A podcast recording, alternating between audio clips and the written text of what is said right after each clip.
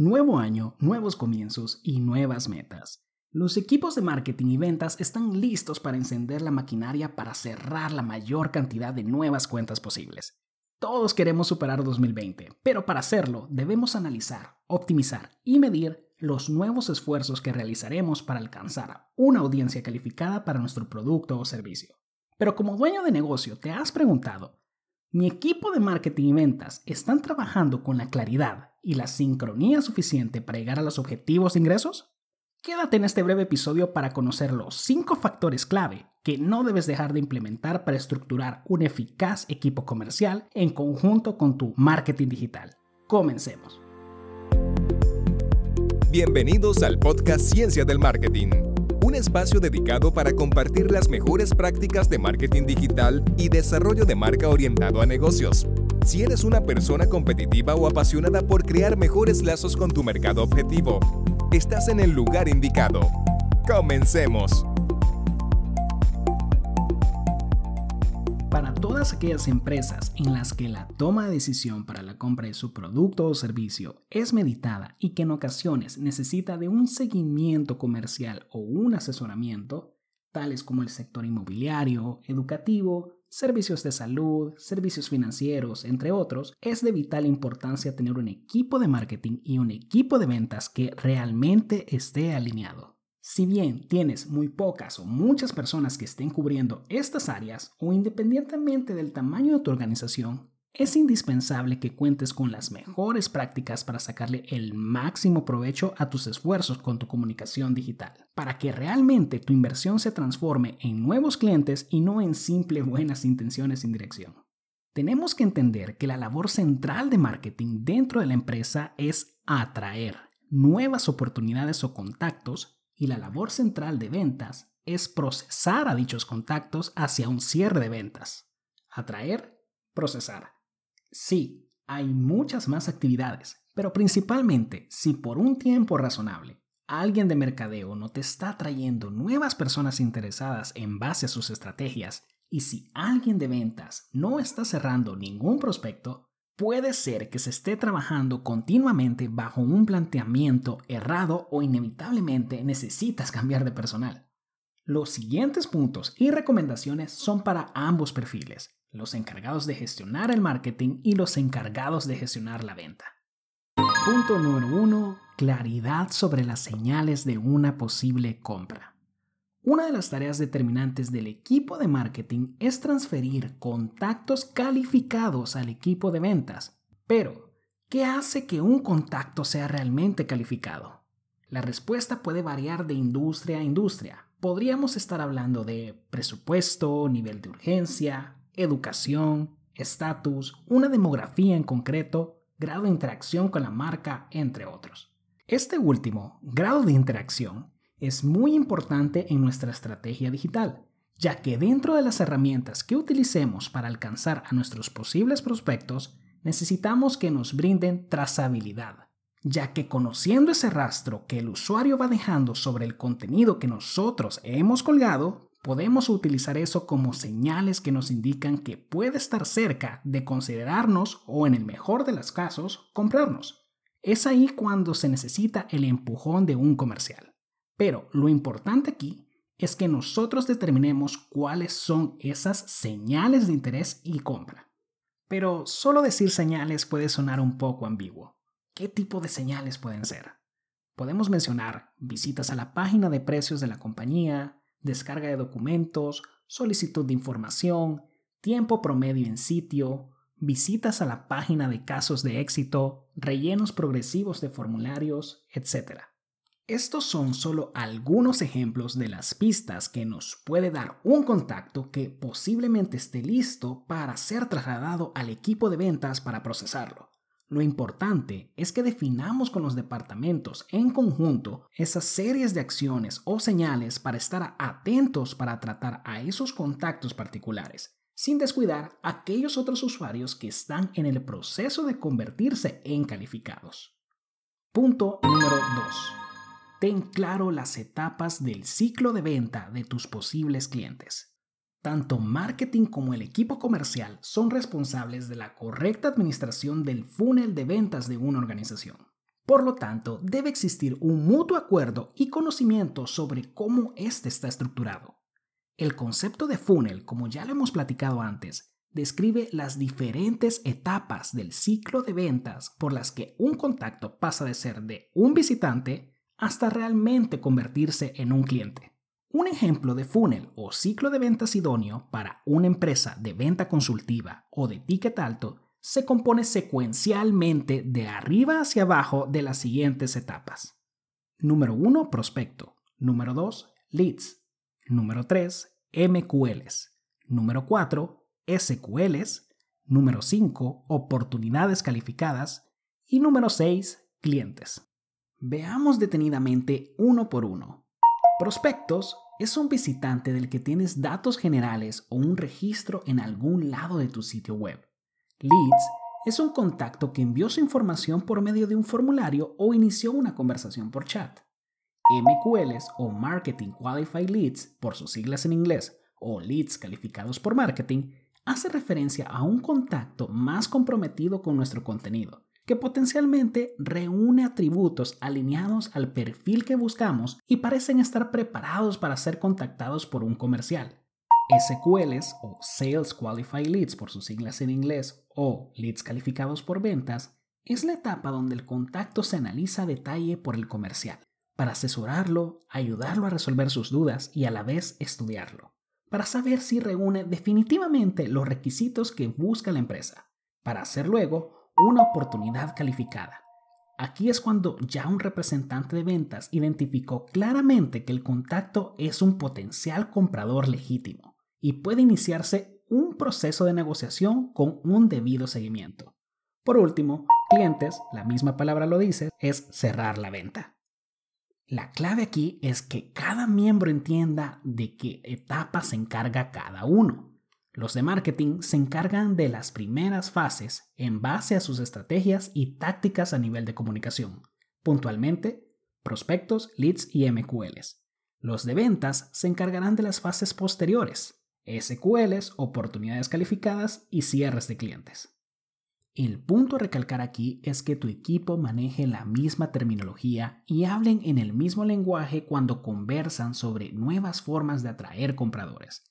Conocer las responsabilidades de cada uno que tiene en el funnel permitirá una mejor rendición de cuentas. Y eso nos lleva a nuestro tercer punto. Definición de un acuerdo de metas. Aquí es cuando los objetivos en común empiezan a alinearse. La empresa es indispensable que tenga una meta de ingresos y más específicamente, qué meta de ventas se espera del área digital como canal de atracción de nuevas oportunidades. En base a esa meta es que nosotros definiremos cuáles son los números que tenemos que alcanzar en nuestros indicadores de rendimientos o KPIs, como ya hemos tocado en profundidad ese término en otros programas. Tanto el equipo de marketing como el equipo de ventas deberá hacerse responsable de lograr sus números en términos de KPIs. Me explico. Una empresa debe manejar sus datos de tal manera que pueda conocer muy bien lo siguiente. ¿Cuál es la tasa promedio de leads que se convierten en oportunidades calificadas? ¿Cuál es la tasa promedio de oportunidades calificadas que se convierten en ventas cerradas? Y por último, cuál es el valor o ticket promedio de cada venta. Si te fijas, esto va en efecto cascada. No es tan difícil como se escucha realmente y está sumamente relacionado a las etapas del ciclo de venta de tu empresa y que de forma idónea debe llevarse un registro de estos porcentajes. ¿Por qué? Porque sin ellos no podemos establecer pronósticos de cómo se puede comportar la demanda potencial de nuestro producto o servicio. Aparte de eso, nos delimita la brecha que debemos de superar mes tras mes con nuestra inversión publicitaria en medios digitales. Marketing digital y ventas están tan ligados a las matemáticas y a la estadística, incluso más de lo que nosotros quisiéramos a veces. Pero estas son realmente las reglas del juego, si se quiere hacer de forma eficaz en una relación realista a la meta de ingresos que tiene la compañía. Tener por escrito estos porcentajes y tasas nos permitirá hacer un acuerdo. Entre los departamentos, normalmente a esto se le conoce como ANS, acuerdo de nivel de servicios. Quiero recalcar aquí que si necesitas ayuda o asesoría en cómo construir tu ANS, te invito a que me puedas contactar por medio del correo que está en la descripción de este episodio para poder orientarte con este tema en una sesión uno a uno de forma gratuita. Pero recuerda, este documento ANS lleva, recapitulando, primero, una meta de ingresos. Segundo, un periodo para obtenerlo. Tercero, objetivo de ingresos dividido entre tu ticket promedio para que tengas como resultado el número de clientes nuevos necesarios. Como cuarto punto, el número de clientes necesarios deberás dividirlo entre el porcentaje de oportunidades calificadas que se están cerrando como ventas. Esto te dará como resultado el número de oportunidades calificadas necesarias para tus campañas.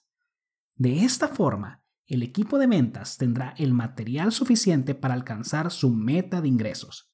Si no conoces tus tasas en cada etapa del ciclo de venta, tienes una tarea ya sea que tu equipo comercial y de marketing puedan investigar para formularlos en base a sus históricos, o en el peor de los casos, no tienes registro de tus históricos y te tocará experimentar de hoy en adelante desde cero para llevar ese control.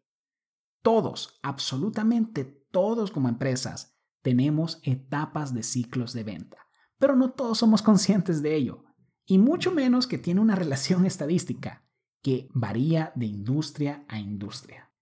Punto número 4. Análisis en conjunto de informes. En esta recomendación es cuando el estudio y el aprendizaje de los esfuerzos de ambos equipos tiene que salir a flote. Al final de cada mes es recomendable analizar cuáles fueron las acciones de marketing y ventas que tuvieron mejores resultados para mover los indicadores del ciclo de ventas, por medio de nuestros canales digitales, claro está, así como también cuáles acciones no dieron el rendimiento que esperábamos. Esto debe de analizarse de forma fría, en base a los números que se recolectan por medio de las plataformas publicitarias. Lo crucial es que vayamos haciendo ajustes en base a los datos y las tendencias, más que nuestras opiniones personales sobre el tipo de contenido que deberíamos difundir.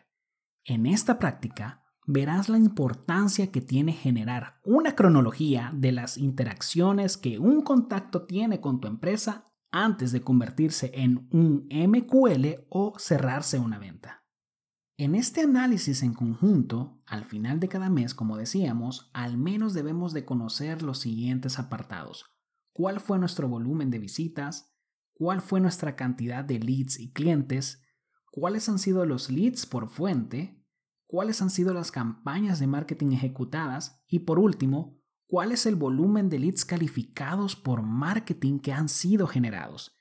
Estos son solo algunos ejemplos, pero dependiendo tu plan de marketing podrías incorporar algunos otros que te den otras señales. Teniendo esto en consideración, pasemos al punto número 5. Usar un CRM como centro de mando. Por último, y no menos importante, Usar un software para centralizar los datos de todos los contactos que generamos con nuestra estrategia digital es vital. CRM es, a mi consideración, el centro del ecosistema de herramientas o plataformas que se ejecuten en tu organización. En él se albergan todos los datos históricos de tus esfuerzos con cada persona que haya ingresado a tu ciclo de ventas. Asimismo, te servirá como punto de referencia para calcular tus tasas de conversión, estudiar los métricos del equipo de marketing y ventas que fueron planeados en tu ANS y no menos importante, también te permitirá categorizar con diversos atributos a los posibles compradores para tu producto o servicio. Un buen software que puedes usar aquí es Hotspot CRM. Tiene una versión gratuita que cuenta con las funcionalidades básicas con las cuales puedes comenzar. Dejaré también ese enlace en la descripción del episodio. Y ojo, un buen CRM es de uso mutuo, tanto para marketing como ventas, porque ambos tienen que estar atentos a su actualización y análisis para realizar informes precisos, que a la vez nos permitan brindarle solidez y estructura a todas nuestras acciones. Y bueno, espero que haya sido de tu agrado el primer episodio con el cual arrancamos este año. Yo me despido recordándote que puedes dejar tus preguntas en www.protolabagency.com pleca podcast para poder contestarlas y ayudarte. No dejes tampoco de calificar este programa en Apple Podcast con 5 estrellas para ayudarnos a que este contenido llegue a más personas que le pueda ser de utilidad. De antemano, Muchas gracias y hasta la próxima ocasión. Hasta luego. Muchas gracias por haber escuchado este episodio de Ciencia del Marketing. Si aún no lo estás, suscríbete a este podcast para traerte más contenido de valor. Para más información puedes ingresar a www.protolabagency.com. Jorge Escalante y su equipo te esperará en una siguiente ocasión.